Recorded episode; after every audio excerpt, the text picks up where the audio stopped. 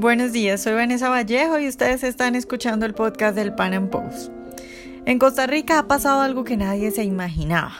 En la primera vuelta a la presidencia, quien más votos ha obtenido es un pastor evangélico cuya campaña presidencial gira en torno al rechazo a la ideología de género y al matrimonio homosexual. Fabricio Alvarado en encuestas de intención de voto a inicios de diciembre tenía tan solo el 3%. ¿Cómo logró entonces obtener la mayoría de los votos en la primera vuelta? ¿Y qué va a pasar en la segunda vuelta? Pues hoy hablaremos al respecto. Le contaremos lo que ocurre en Costa Rica, que es una especie de fenómeno Trump con una reactivación del conservatismo. Nuestro invitado es Fabián Montealegre, él es paleolibertario costarricense y desarrollador de software. Fabián, buenos días y muchas gracias por estar hoy con nosotros. Buenos días, gracias por la invitación. Bueno, Fabián, pues en tu país, en Costa Rica, acaban de hacer elecciones presidenciales, también de diputados. Fabricio Alvarado y Carlos Alvarado han pasado a segunda vuelta, se van a enfrentar el primero de abril. Pero un poco para poner en contexto a nuestros oyentes de lo que está pasando en Costa Rica, quiero empezar preguntándote por las propuestas de estos dos candidatos. Entonces empecemos con las de Fabricio Alvarado. ¿Cuáles son en general las propuestas y el plan de este candidato a la presidencia? El plan de Fabricio se centra en la familia y los valores tradicionales. Van a eliminar la ideología de género por completo de las escuelas y colegios y oponerse completamente al matrimonio gay y al aborto. Em, las demás em, propuestas em, están en el aire, todavía no tienen, no tienen propuestas muy claras en lo demás, pero esa es la principal bandera de ellos en este momento. Pero en cuanto a economía, por ejemplo, ¿cuáles son las propuestas? En cuanto a economía, han sido un poco nebulosos, eh, mucho menos carnívoros que el otro partido. No quieren subir tanto los impuestos. Se ha propuesto poner un IVA. Fabricio dijo que iba a perdonar la parte de educación y la parte de salud y querían pasar el IVA de, un 13%, que es el impuesto de ventas ahora, a un 15%. Fabricio lo va a mantener al 13%, nada más que convertido al IVA y sí perdonando salud y educación. Ok, ¿y cuál y ha dicho que no es, sí, y se ha, se ha dicho que no es con impuestos que se sale adelante. Entonces eso es un poco de alivio. Sí, sí, bueno, eso, eso es lo que he visto yo desde acá, que aunque lo critican por no tener propuestas claras, sí, por lo menos se ha comprometido a no subir los impuestos. Respecto al otro candidato, a Carlos Alvarado, ¿cuál es su plan de gobierno? Eh, se ha hablado mucho más, eh, se va a centrar en la educación, aumento de impuestos para resolver la crisis fiscal, va a poner un IVA al 15%, grabando absolutamente todos los servicios. El proteccionismo agrícola eh, lo va a mantener.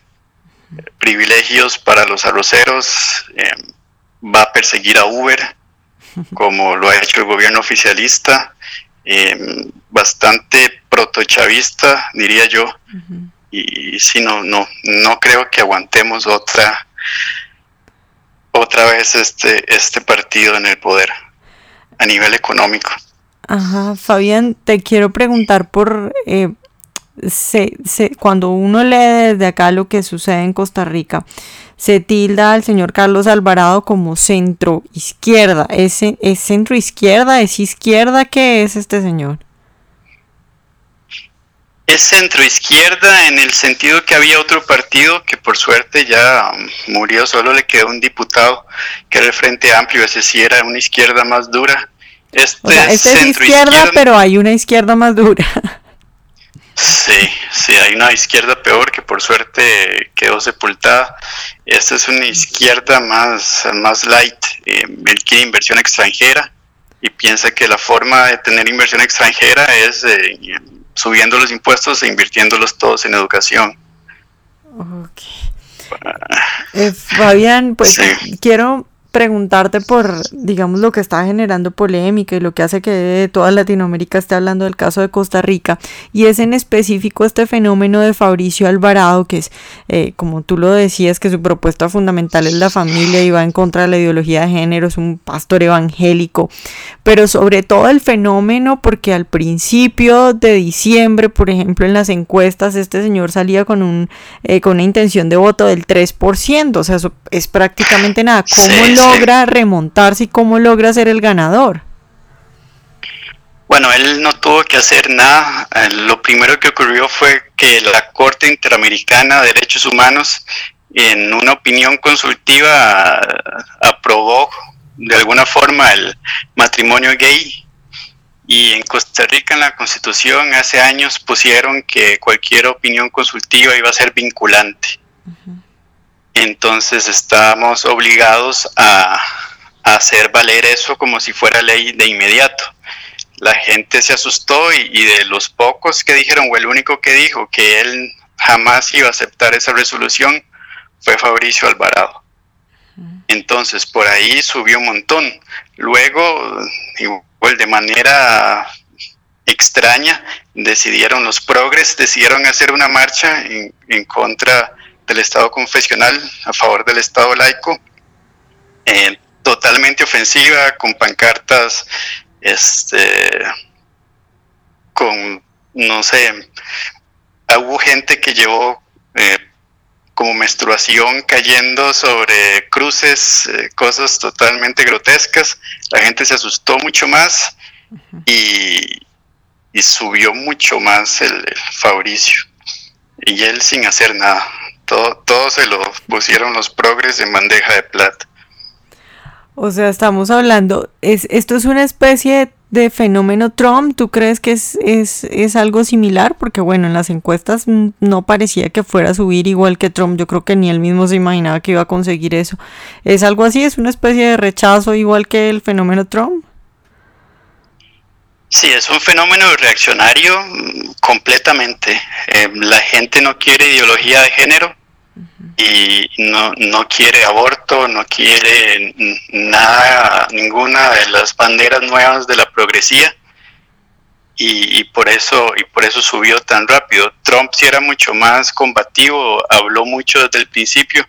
Él no habló tanto, eh, simplemente la gente se asustó con, con el rumbo que estaba tomando el país a nivel ideológico, eh, demasiado marxismo cultural de un momento a otro. También, bueno, se estaba hablando de, incluir guías sexuales en el Ministerio de Educación, que incluía eh, explicarle a los niños que no importa si se creían hombre o mujer, eh, y eso asustó mucho más a la gente. Pero sí, él, él nunca fue confrontativo. Okay. Fabián, eh, ¿qué tan conservador es el país? ¿Qué tan conservador es Costa Rica? Porque uno se pregunta qué, qué tanto puede pesar eh, el tema de la ideología de género como para que logre montar eh, a, un candidato solo por ese tema. ¿Son muy conservadores en Costa Rica? Sí, fuera de la capital son bastante conservadores. Hay un sector pequeño pero muy ruidoso que es muy progresista pero en general son bastante tradicionalistas. Fabián, y otra pregunta es qué pasó con Antonio Álvarez de Santi, que era el otro candidato que también pintaba fuerte, porque quedó de tercero.